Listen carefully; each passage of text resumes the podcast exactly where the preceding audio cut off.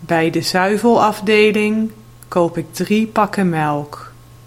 Ik koop ook een pak yoghurt en vla. Voor de kinderen koop ik een pak drinkyoghurt.